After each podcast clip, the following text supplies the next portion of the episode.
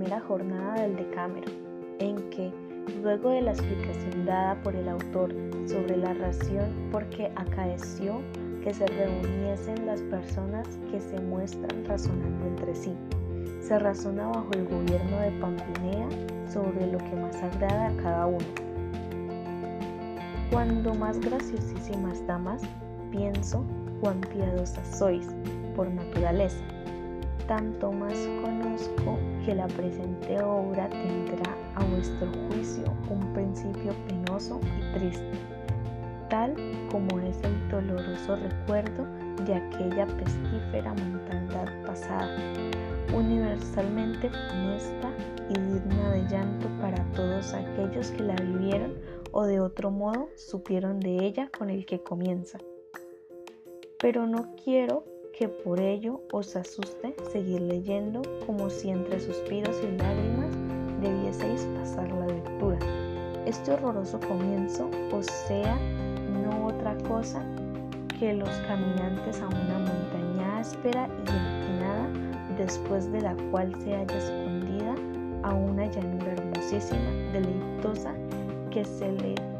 que les es placentera cuanto mayor ha sido la dureza de la subida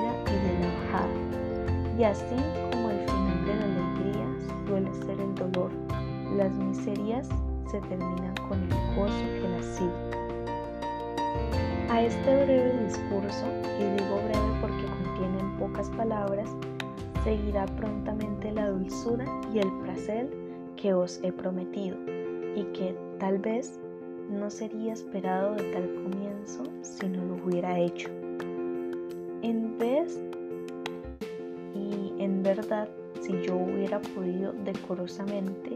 Llevaros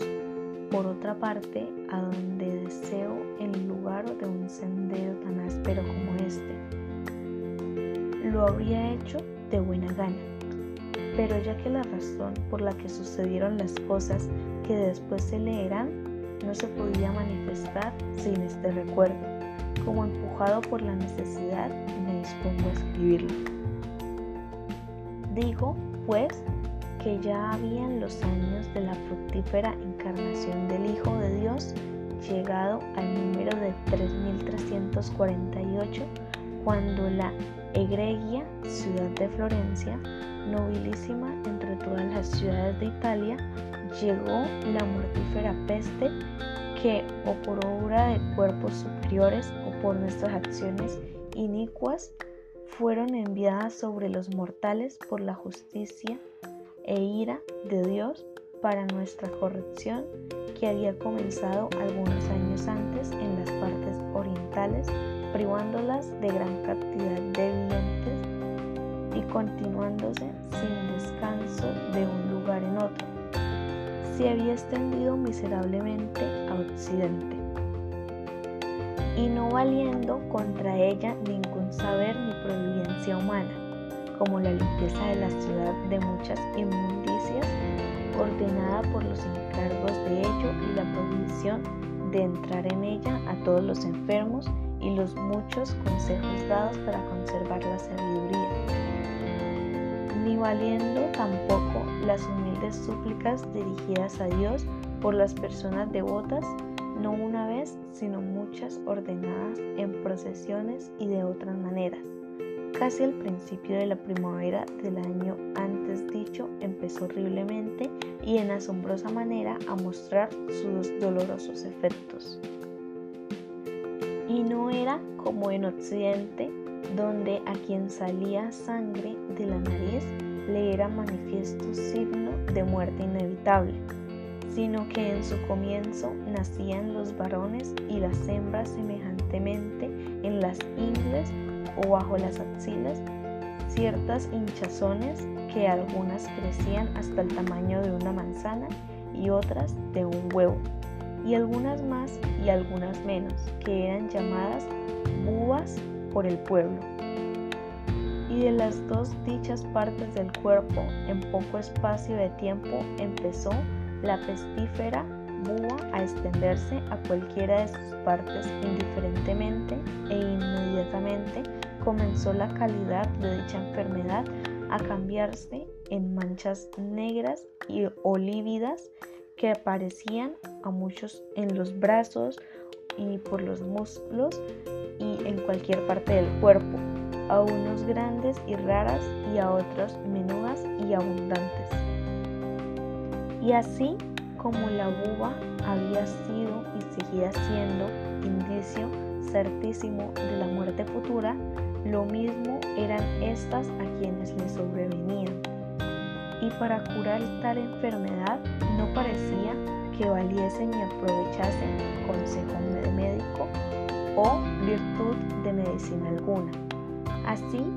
o porque la naturaleza del mal no lo sufriese, o porque la ignorancia de quienes lo medicaban, de los cuales, más allá de los entendidos, habían proliferado grandísimamente el número tanto de hombres como de mujeres que nunca habían tenido ningún tipo de conocimiento de medicina. No supiese porque era movido y por consiguiente no tomase el debido remedio. No solamente eran pocos los que curaban, sino que casi todos antes del tercer día de la aparición de las señales antes dichas, quien antes, quien después y la mayoría sin fiebre u otro accidente morían. Y esta pestilencia tuvo mayor fuerza porque los que estaban enfermos de ella se abalanzaban sobre los sanos con quienes se comunicaban, no de otro modo como lo hace el fuego sobre las cosas secas y engrasadas cuando se le avecinan mucho. Y más allá llegó el mal, que no solamente el hablar y el tratar con los enfermos daba a los sanos enfermedad o motivo de muerte común, sino también el tocar los pañuelos o cualquier otra cosa que hubiera sido tocada o usada por aquellos enfermos, que parecía llevar consigo aquella enfermedad hasta el que le tocaba. Y asombroso es escuchar lo que debo decir, que si por los ojos de muchos y por los míos propios no hubiese sido visto, apenas me atrevería a creerlo y mucho menos a escribirlo por muy digna de fe que fuera la persona a quien lo hubiese oído. Digo que de tanta violencia era la calidad de la pestilencia narrada que no solamente pasaba del hombre al hombre, sino lo que es mucho más, e hizo visible otras muchas veces, que las cosas que habían sido del hombre no solamente lo contaminaban con la enfermedad, sino que en brevísimo espacio lo mataban. De lo cual mis ojos, como he dicho hace poco, fueron entre otras cosas testigos un día porque, estando los despojos de un pobre hombre muerto de tal enfermedad arrojados en la vía pública y tropezando con ellos dos puercos y como según su costumbre se agarrasen y le tirasen de las mejillas, primero con el hocico y luego con los dientes, un momento más tarde, tras algunas contorsiones y como si hubieran tomado veneno, ambos a dos cayeron muertos en tierra sobre los maltratados despojos. De tales cosas y de bastantes más semejantes a estas y mayores, nacieron miedos diversos e imaginaciones en los que quedaban vivos y casi todos se inclinaban a un remedio muy cruel como era esquivar y huir a los enfermos y a sus cosas, y haciéndolo cada uno creía que conseguía la salud para sí mismo. Y había algunos que pensaban que vivir moderadamente y guardarse de todo lo superfluo debían ofrecer gran resistencia a dicho accidente. Y reunía su compañía, vivían separados de todos los demás, recogiéndose y encerrándose en aquellas casas donde no hubiera ningún enfermo y pudiera vivirse mejor, usando con gran templanza las comidas delicadísimas y de óptimos vinos y huyendo de todo exceso, sin dejarse hablar de ninguno o que le oír noticias de fuera, ni de muertos ni de enfermos con el tañer de los instrumentos y con los placeres que podían tener, se entretenían. Otros, inclinados a la opinión contraria, afirmaban que la medicina certísima para tanto mal era el beber mucho y el gozar, y andar cantando de paseo y divirtiéndose y satisfacer el apetito con todo aquello que se pudiese, y reírse y burlarse de todo lo que sucediese. Y tal como lo decían, lo ponían en obra como podían yendo de día y de noche, hora a esta taberna, hora a la otra, bebiendo inmoderadamente y sin medida, mucho más haciendo en los demás casos solamente las cosas que entendían que les servían de gusto o placer. Todo lo cual podían hacer fácilmente porque todo el mundo, como quien no va a seguir viviendo, había abandonado sus cosas tanto como a sí mismo, por lo que las más de las casas se habían hecho comunes y así las usaba el extraño, si se le ocurría como las habría usado el propio dueño. Y con todo este comportamiento de fieras huían de los enfermos cuanto podían. Y en tan gran aflicción y miseria de nuestra ciudad estaba la reverenda autoridad de las leyes y de las divinas como de las humanas toda caída y deshecha por sus ministros y ejecutores que, como los otros hombres, estaban enfermos o muertos o se habían quedado tan carentes de servidores que no podían hacer oficio alguno. Por lo cual le era lícito a todo el mundo hacer lo que le pluviese. Muchos otros observaban entre las dos dichas más arriba una vía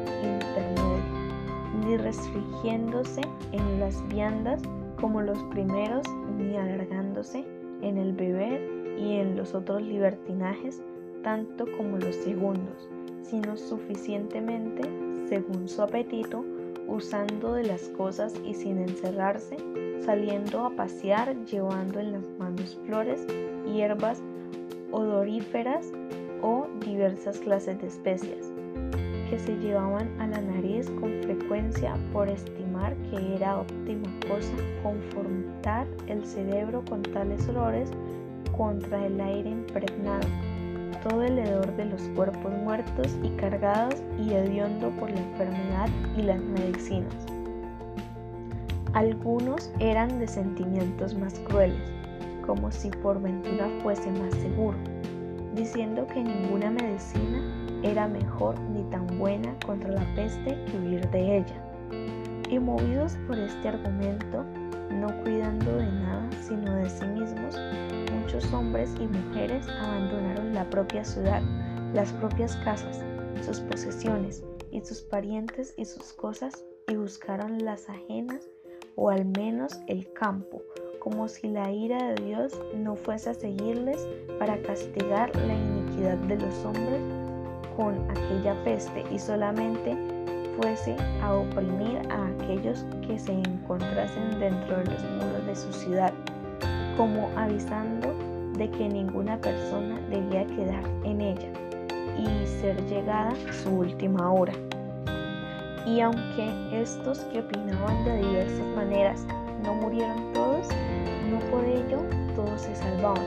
sino que enfermándose muchos en cada una de ellas y en distintos lugares,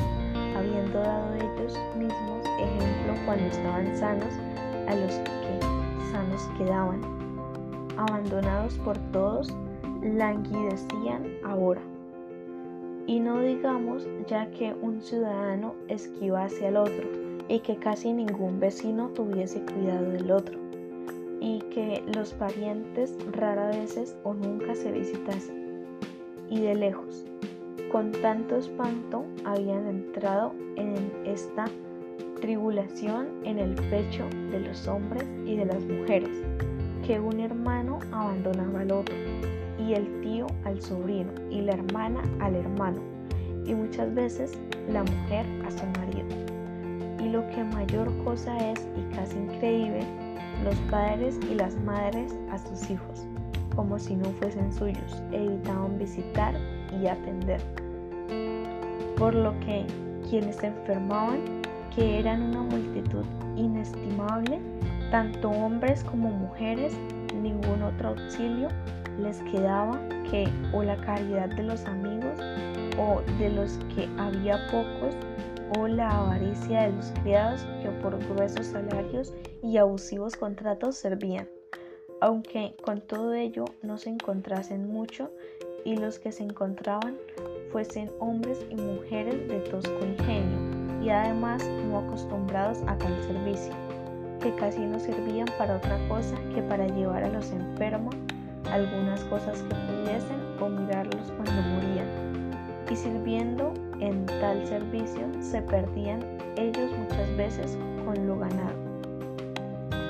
Y de este ser abandonados a los enfermos por los vecinos, los parientes y los amigos, y de haber escasez de sirvientes, se siguió una costumbre no oída antes, que a ninguna mujer, por bella y gallarda o noble que fuera, si enfermaba, le importaba tener a su servicio a un hombre, como fuese, joven o no, ni mostrarle sin ninguna vergüenza todas las partes de su cuerpo, no de otra manera que hubiese hecho otra mujer, si se lo pedía la necesidad de su enfermedad, lo que en ellas que se curaron fue razón de honestidad menor en el tiempo que sucedió. Y además, se siguió de ello la muerte de muchos que, por ventura, si hubieran sido ayudados, se habrían salvado, de los que, entre el defecto de los necesarios servicios que los enfermos no podían tener y por la fuerza de la peste, era tanta en la ciudad que la multitud de los que de día y de noche morían, que causaba escupor oírlo, cuanto más mirarlo por lo cual, casi por necesidad, cosas contrarias a las primeras costumbres de los ciudadanos nacieron entre quienes quedaban vivos. Era costumbre, así como ahora vemos hacer, que las mujeres parientes y vecinas se reuniesen en las casas del muerto y allí, con aquellas que más le tocaba, lloraban. Y por otra parte, delante de la casa del muerto, con sus parientes se reunían sus vecinos y muchos otros ciudadanos según la calidad del muerto. Allí venía el clero y él en hombros de sus iguales con el fumelar pompa de cera y cantos a la iglesia elegida por él antes de la muerte era llevado. Las cuales cosas, luego que empezaron a subir la ferocidad de la peste, o en todo o en su mayor parte cesaron casi y otras nuevas sobrevivieron en su lugar, por lo que no solamente sin tener muchas mujeres alrededor se morían las gentes, sino que eran muchos los que de esta vida pasaban a la otra sin testigos, y poquísimos eran aquellos a quienes los piadosos llantos y las amargas lágrimas de sus parientes fuesen concedidas sino que en lugar de ellas eran por lo más acostumbradas las risas y las agudezas el festejar en compañía, la cual costumbre las mujeres, en gran parte propuesta la femenina piedad a su salud, habían aprendido óptimamente. Y eran raros aquellos cuerpos que fuesen por más de 10 o 12 de sus vecinos acompañados a la iglesia a los cuales no llevaban sobre los hombros los honrados o amados ciudadanos, sino que una especie de sepultureros salidos de la gente baja que se hacían llamar faquines y hacían este servicio a sueldo poniéndose bajo el ataúd y llevándolo con presurosos pasos,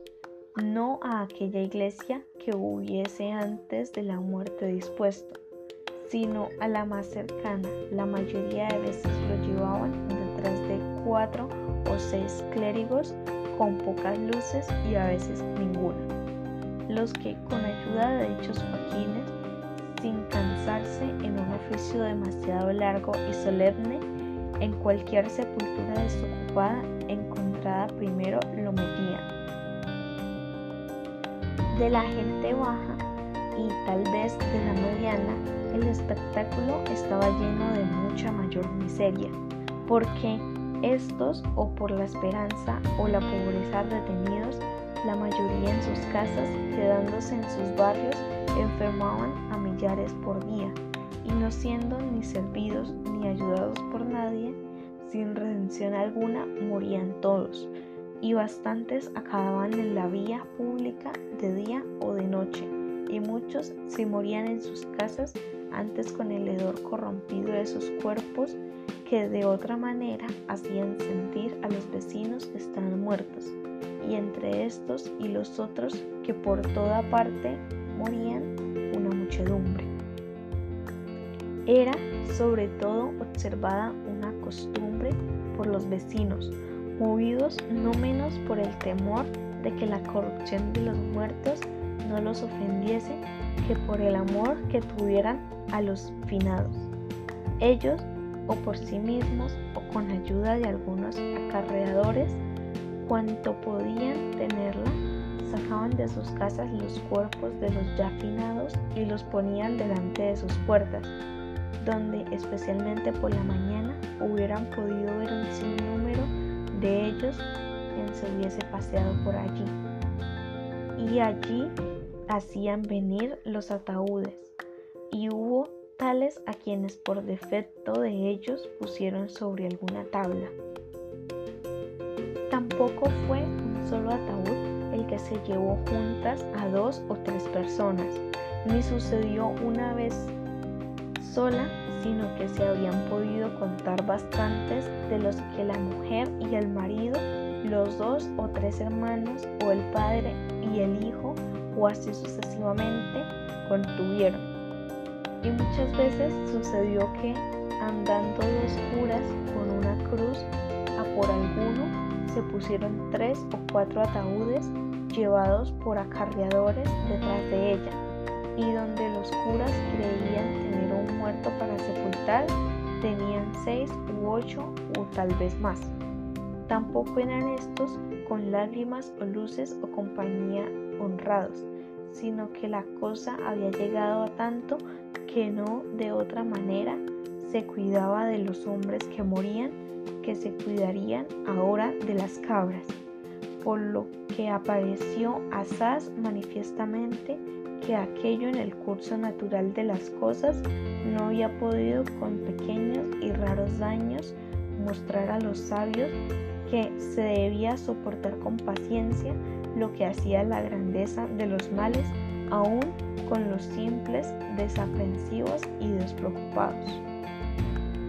A la gran multitud de muertos mostrada que a todas las iglesias todos los días y casi todas las horas era conducida, no bastando la tierra sagrada a las sepulturas,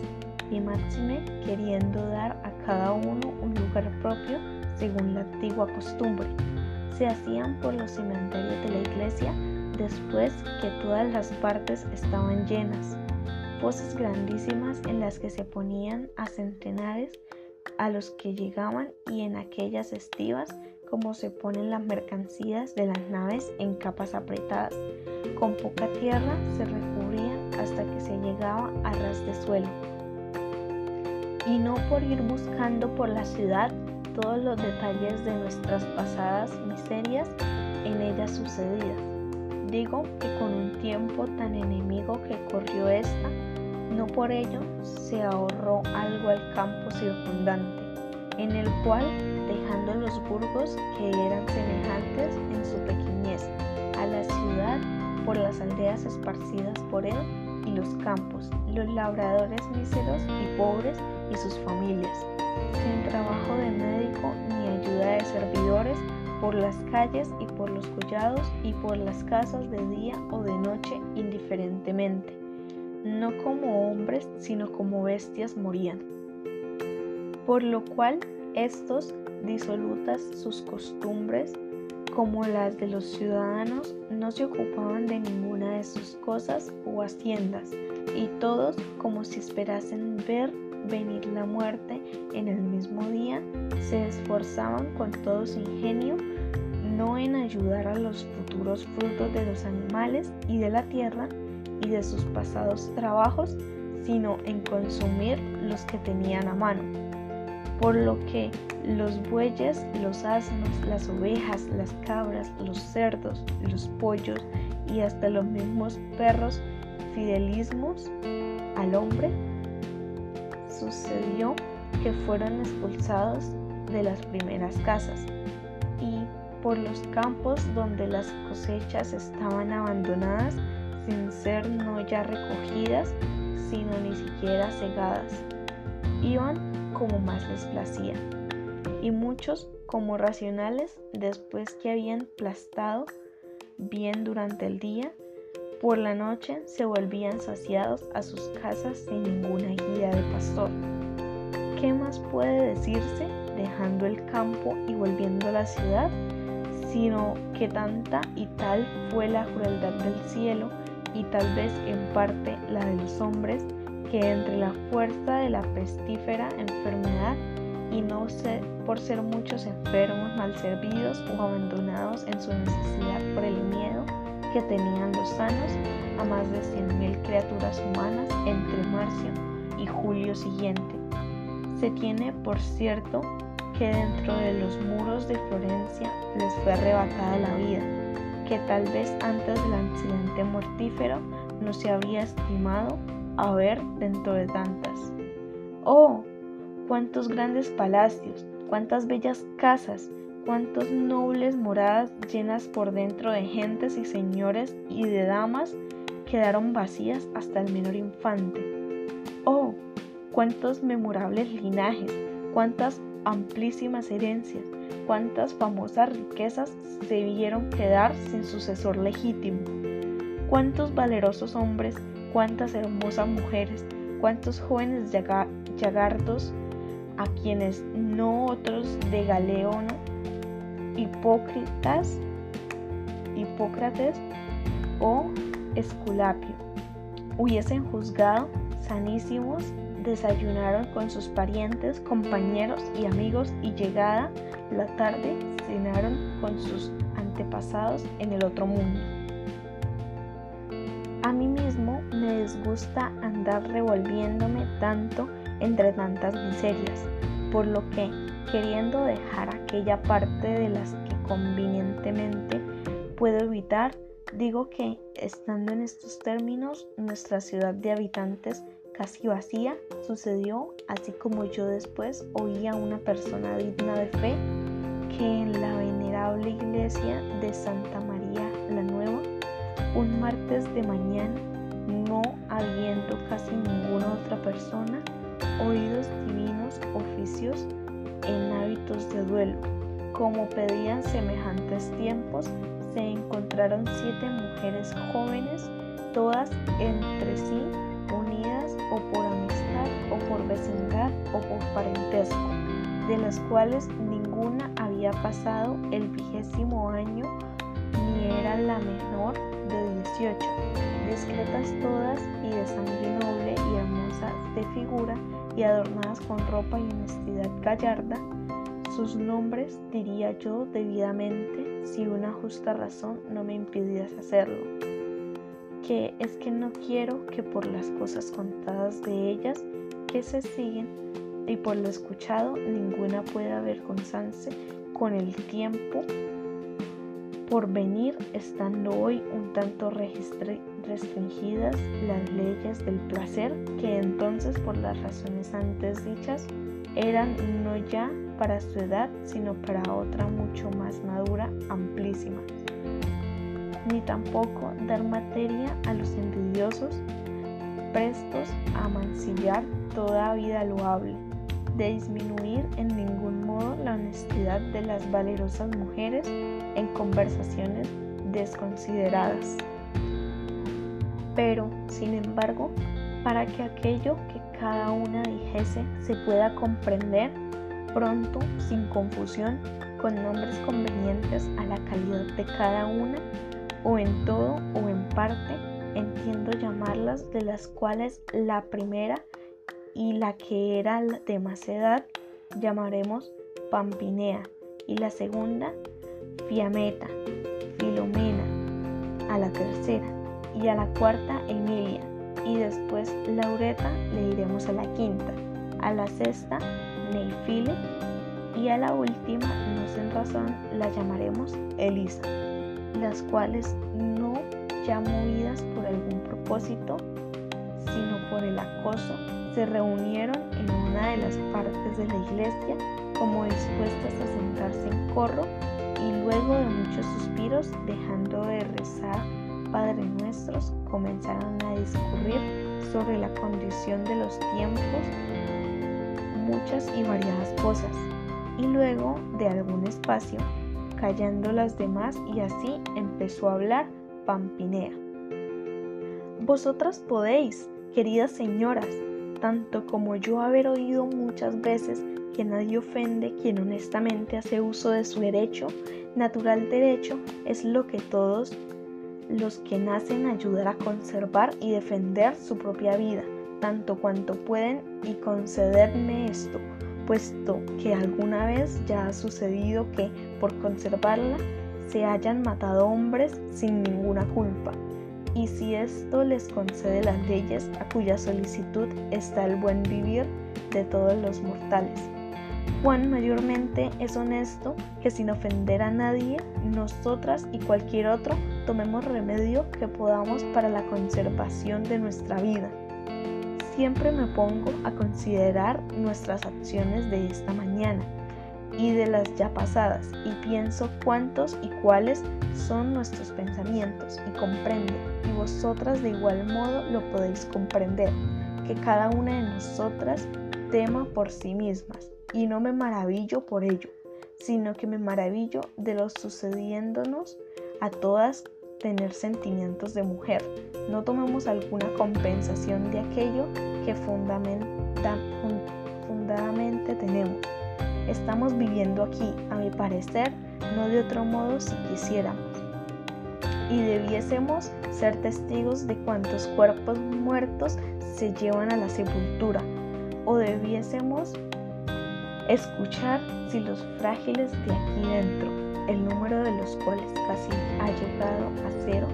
cantan sus oficios a las horas debidas o mostrar a cualquiera que aparezca por nuestros hábitos la calidad y la cantidad de nuestras miserias. Y si salimos de aquí o vemos cuerpos muertos o enfermos llevados por las calles,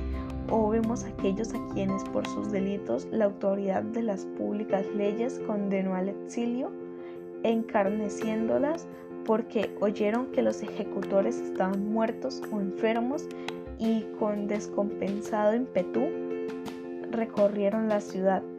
o las heces de nuestra ciudad, enardecidas con nuestra sangre, llamarse faquines y ultraje nuestro andar cabalgando y discurriendo por todas partes, acusándonos de nuestros males con deshonestas canciones. Y no otra cosa oímos sino los tales son muertos y los otros tales están muriéndose. Y si hubiera quien pudiese hacerlo, por todas partes oiríamos dolorosos llantos. Y si a nuestras casas volvemos, no sé si a vosotros como a mí os sucede. Yo, de mucha familia, no encontrando otra persona en ella que a mi criado, empobrezco y siento que me guisan los cabellos me parece donde quiera que voy o me quedo, ver la sombra de todos los que han fallecido, y no con aquellos rostros que solían, sino con un aspecto horrible, no sé en dónde extrañamente adquirido, espantarme. Por lo cual, aquí y fuera de aquí y en casa me siento mal, y tanto más ahora cuando me parece que no hay persona que aún tenga pulso y lugar donde ir como no tenemos nosotras que se haya quedado aquí salvo nosotras. Y he oído y visto muchas veces que si algunos quedan, aquellos sin ser distinción alguna entre las cosas honestas y las que no lo son, son con lo que el apetito se lo pida, y solos y acompañadas de día y de noche hacen lo que mejor se les ofrece, y no solo las personas libres, sino también las encerradas en monasterios, persuadiéndose de que les conviene aquello que en los otros no desdice. Rotan las leyes de la obediencia, se dan a deleites carnales, de tal guisa pensando salvarse, y se han hecho lascivas y disolutas. Y así es como manifiestamente se ve. ¿Qué hacemos aquí nosotras? ¿Qué esperamos? ¿Qué soñamos? ¿Por qué somos más perezosas y lentas que nuestra salvación que todos los demás ciudadanos? ¿Nos estamos reputando de menor valor que todos los demás? ¿O creemos que la vida está atada con cadenas más fuertes a nuestro cuerpo que la de otros y así no debemos pensar que nada tenga fuerza para ofenderla? Estamos equivocadas, nos engañamos. Qué brutalidad es la nuestra si lo creemos así. ¿Cuántas veces queramos recordar cuántos y cuáles han sido los jóvenes y las mujeres convencidos por esta cruel pestilencia? Tendremos una demostración clarísima y por ello, al fin de que por repugnancia o presunción nos, no caigamos en aquello de lo que por ventura queriéndolo podremos escapar en algún modo. No sé si os parecerá a vosotras, por lo que a mí me parece. Yo juzgaría óptimamente que tal como estamos y así como muchos han hecho antes que nosotras hacen, saliéndose de esta tierra y huyendo como de la muerte, los deshonestos ejemplos ajenos. Honestamente, fuésemos a estar en nuestras villas campestres, en todas abundamos, y aquí y allí aquella fiesta, aquella alegría y aquel placer que pudiésemos sin traspasar en ningún punto límite de lo razonable, lo tomásemos. Allí se oye cantar los pajarillos, se ve verdear los collados y las llanuras y los campos llenos de mieses ondear no de otro modo que el mar y las muchas clases de árboles y el cielo más abiertamente, el cual, por muy enojado que esté, no por ello nos niega sus bellezas eternas, que mucho más bellas son de admirar que los muros vacíos de nuestra ciudad. Y es allí, a más de esto, es aire asaz más fresco, de las cosas que son necesarias a la vida en estos tiempos hay más abundancia, y es menor el número de las enojosas, porque allí, aunque también mueran los labradores como aquí, los ciudadanos el disgusto es tanto menor cuanto más raras son las casas y los habitantes que en la ciudad.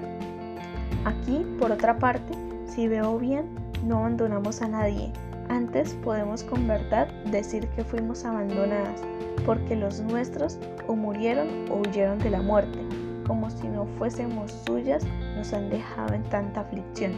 Ningún reproche puede hacerse por consiguiente a seguir tal consejo, mientras que el dolor y el disgusto y tal vez la muerte podrían acaecernos, y no lo seguimos. Y por ello, si os parece, tomando nuestras criadas y haciéndonos seguir de las casas oportunas, hoy en este sitio y mañana en aquel, la alegría y la fiesta que en estos tiempos se pueda, creo que estará bien que gocemos y que permanezcamos en esta guisa hasta que veamos si primero la muerte no nos alcanza. ¿Qué fin reserva el cielo a estas cosas? Y recordad que no desdice que nosotras irnos honestamente cuando gran parte de otros deshonestamente se quedan.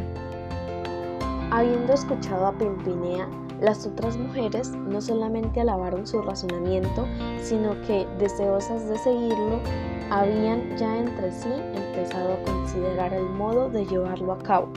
como si al levantarse de donde estaban sentadas inmediatamente debieran ponerse en camino. Pero Filomena, que era discretísima, dijo, Señoras, por muy óptimamente dicho que haya estado el razonamiento de Pimpinea, no por ello es cosa de correr a hacerlo así como parece que queréis.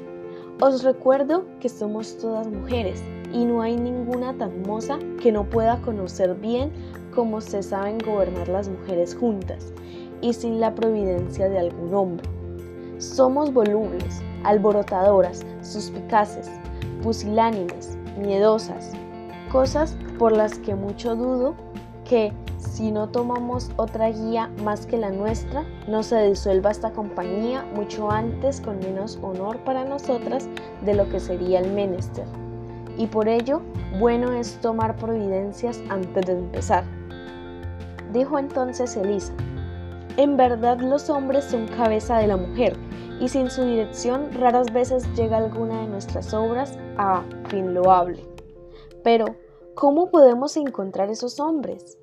Todas sabemos que los de los nuestros están la mayoría muertos y los otros que viven se han quedado uno aquí, otro allá en la distancia compañía,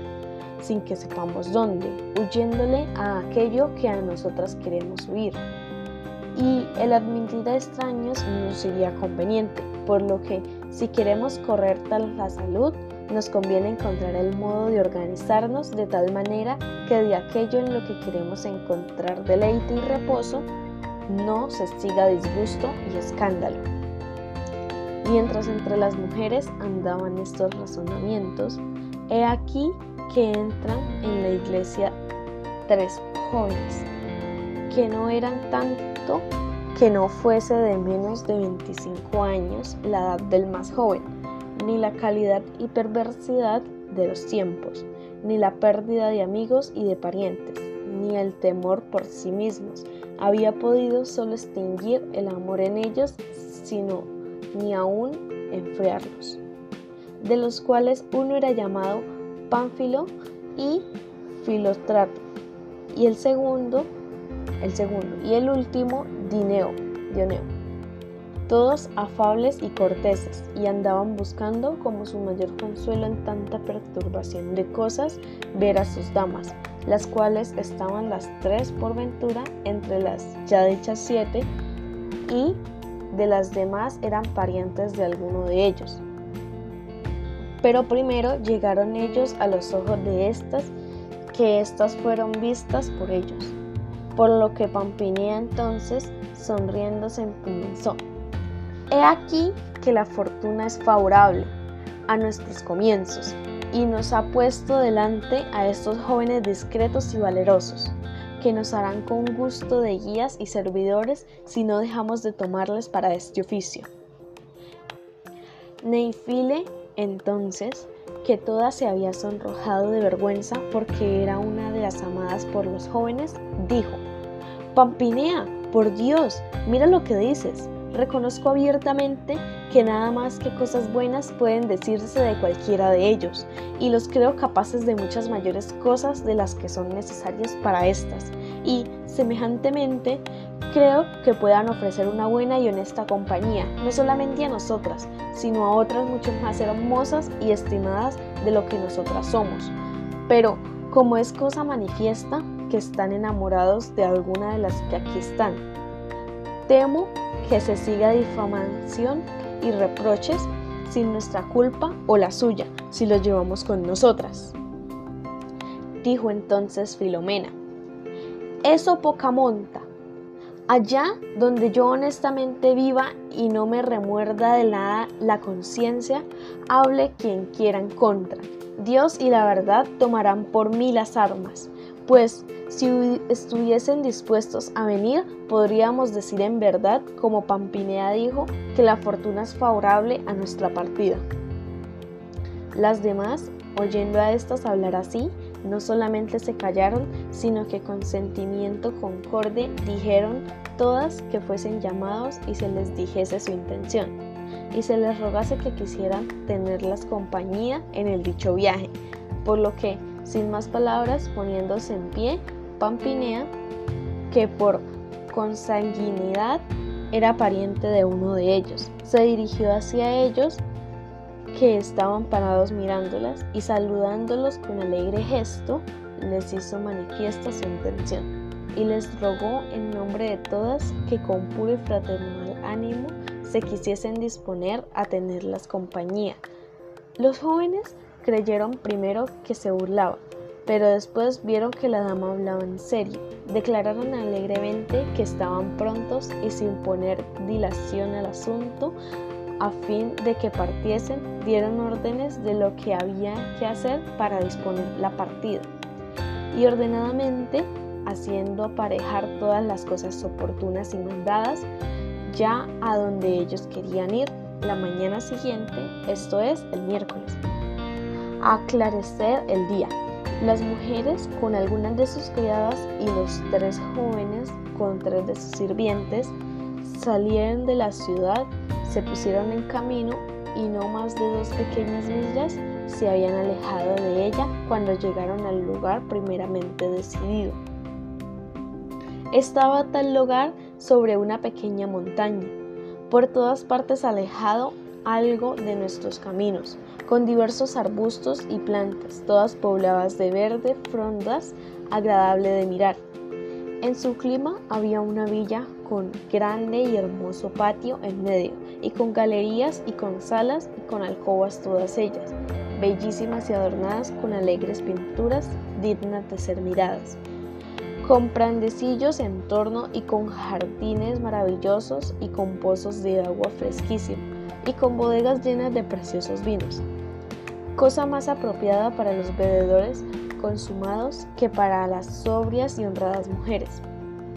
la cual, bien barrida y con las alcobas y las camas hechas, llena de cuantas flores se podía tener en la estación, y alfombrada con esparcidas ramas de juncos, halló la compañía que llegaba, con no poco placer de su parte, y al reunirse por primera vez, dijo Dioneo, que más que ningún otro joven era agradable y lleno de agudeza. Señoras, vuestra discreción más que nuestra previsión nos ha guiado aquí. Yo no sé qué es lo que intentáis hacer de vuestros pensamientos. Los míos los dejaré yo dentro de las puertas de la ciudad cuando con vosotras hace poco me salí de ellas. Y por ello, o vosotras os disponéis a solazarlos y a reír y a cantar conmigo, tanto, digo, como conviene a vuestra dignidad, o me dais licencia para que a por mis pensamientos retorne y me quede en aquella ciudad atribulada. A lo que Pimpinea, no de otro modo que si semejantemente hubiese arrojado de sí todos los suyos, contestó alegremente. Dioneo, óptimamente hablas. Hemos de vivir festivamente, pues no otra cosa de las tristezas nos han hecho huir. Pero como las cosas que no tienen orden no pueden durar largamente. Yo me fui la iniciadora de los rozamientos por lo que se ha formado esta buena compañía, pensando en la continuación de nuestra alegría. Estimo que es necesidad elegir entre nosotros a alguno como más principal a quien honremos y obedezcamos como a mayor, todos cuyos pensamientos se dirijan por el ciudadano de hacernos vivir alegremente y para que todos prueben el peso de las preocupaciones junto con el placer de la autoridad y por consiguiente llevado de una parte a la otra, no pueda quien no lo prueba sentir envidia alguna. Digo que a cada uno por un día se le atribuya el peso y con él en honor, y quien sea el primero de nosotros se deba a la elección de todos. Los que les sucedan al acercarse la hora del crepúsculo, sean aquel o aquella que plazca a quien aquel día haya tenido tal señorío y este tal según su arbitrario durante el tiempo de su señorío del cual y en el modo que hayamos de vivir, ordene y disponga. Estas palabras agrandaron alegrantemente y una voz la eligieron por reina del primer día. Y Filomena, corriendo prestamente hacia el laurel, porque muchas veces había oído hablar de cuán grande honor sus frondas eran dignas y cuán digno honor hacían que a quien era con ellas meritoriamente coronado. Cogiendo algunas ramas, hizo una guirnalda honrosa y bien arreglada que poniéndosela en la cabeza fue mientras duró aquella compañía, manifiesto signo a todos los demás del real señorío y preeminencia. Pampinea, hecha reina, mandó que todos callasen, habiendo hecho ya llamar allí a los servidores de los tres jóvenes y a sus criadas, y callando a todos dijo, para dar primero ejemplo a todos vosotros, para que procediendo de bien en mejor, nuestra compañía con orden y placer y sin ningún deshonor, viva y dure como cuanto lo deseemos. nombró primeramente a Parmeno, criado de Dioneo, mi senescal, y a él encomiendo el cuidado y la solicitud por toda nuestra familia y lo que pertenece al servicio de la sala. Cirisco, criado de Pánfilo, quiero que sea administrador y tesorero y que siga las órdenes de Parmeno. Tindaro, al servicio de Filostrato y de los otros dos, que se ocupe de sus alcobas, cuando los otros ocupados en sus oficios no pueden ocuparse. Misia, mi criada, y Lisisca de Filomena estarán continuamente en la cocina y aparejarán diligentemente las viandas que por Parmeno les sean ordenadas. Quimera de Laureta y Estratila de Fiameta Queremos que estén pendientes del gobierno, de las alcobas de las damas y de la limpieza de los lugares donde estemos. Y a todos en general, por cuanto estimen nuestra gracia y queremos y les ordenamos que se guarden donde quiera que vayan y donde quiera que vuelvan. Cualquier cosa que sea lo que oigan o vean, de traer de fuera ninguna noticia que no sea alegre y dadas sumariamente estas órdenes que fueron de todos encomidadas, enderezándose alegres en pie, dijo, aquí hay jardines, aquí hay prados, aquí hay otros lugares muy deleitosos, por los cuales vaya cada uno a su gusto solanzándose. Y al oír el toque de tercia, todos estén aquí para comer con la fresca. Despedida, pues, por la reciente reina, la alegre compañía, los jóvenes junto con las bellas mujeres, hablando de cosas agradables con lento paso, se fueron por un jardín haciéndose bellas guirnaldas de varias frondas y cantando amorosamente, y luego de haberse demorado así, cuanto espacio les había sido concedido por la reina, vueltos a casa encontraron a que Parmeno había dado diligentemente principio a su oficio, por lo que al entrar en una sala de la planta baja, allí vieron las mesas puestas con manteles blanquísimos y con vasos que parecían de plata, y todas las cosas cubiertas de flores y de ramas de iniesta, por lo que dada el agua a las manos, como gustó a la reina, según el juicio de Parmeno, todos fueron a sentarse. Las viandas delicadamente hechas llegaron y fueron aprestados vinos finísimos y sin más, en silencio los tres servidores sirvieron la mesa. Alegrados todos por estas cosas que eran bellas y ordenadas, con placentero ingenio y con fiesta comieron. Y levantadas las mesas como sucedía que todas las damas sabían bailar las danzas de caracola, y también los jóvenes y parte de ellos tocar y cantar óptimamente, mandó la reina que viniesen los instrumentos. Y por su mandato Dioneo tomó un laúd y Fiameta una viola, comenzando a tocar suavemente una danza, por lo que la reina con las otras danzas, cogiéndose de la mano en corro con los jóvenes con lento paso, mandados a comer los sirvientes, empezaron una carola y cuando la terminaron a cantar canciones amables y alegres. Y de este modo estuvieron tanto tiempo que la reina le pareció que debían ir a dormir, por lo que dando todas las licencias, los tres jóvenes a sus alcobas separadas de las tres mujeres se fueron, las cuales con las camas bien hechas y tan llenas de flores como la sala encontraron, y semejantemente las suyas, las damas, por lo que desnudándose se fueron a reposar. No hacía mucho que había sonado nona cuando la reina, levantándose, hizo levantar a las demás y de igual modo a los jóvenes, afirmando que era nocivo dormir demasiado de día. Y así se fueron a un pradecillo en que la hierba era verde y alta y el sol no podía entrar por ninguna parte. Y allí, donde se sentía un suave vientecillo, todos se sentaron en corro sobre la verde hierba, así como la reina quiso. y ella les dijo, Como veis, el sol está alto y el calor es grande, y nada se oye sino las cigarras arriba de los olivos, por lo que ir ahora a cualquier lugar sería sin duda necedad. Y aquí es bueno y fresco estar, y hay, como veas, tableros y piezas de ajedrez, y cada uno puede, según lo que su ánimo le dé más placer, encontrar deleite. Pero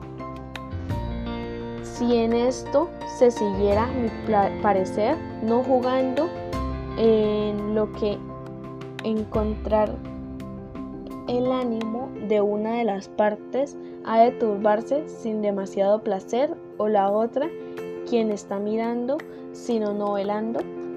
con lo que, hablando uno, toda la compañía que le escucha toma deleite. Pasaríamos esta caliente parte del día.